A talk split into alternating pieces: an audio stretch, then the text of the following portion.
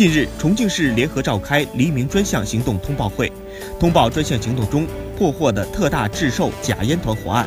该案共抓获犯罪嫌疑人三十六人，查获制假窝点四个，查获大型卷接烟机、包装机、封口机、激光打码机、钢印机等制假设备，查获假冒伪劣卷烟合计二百二十三万支，烟丝二十八点四吨，其他原辅材料一百余吨，涉案金额上亿元。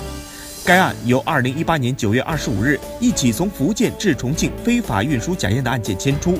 制假贩假规模为重庆近十年之最，也是重庆本土首例大规模建厂、全链条制售假烟案件，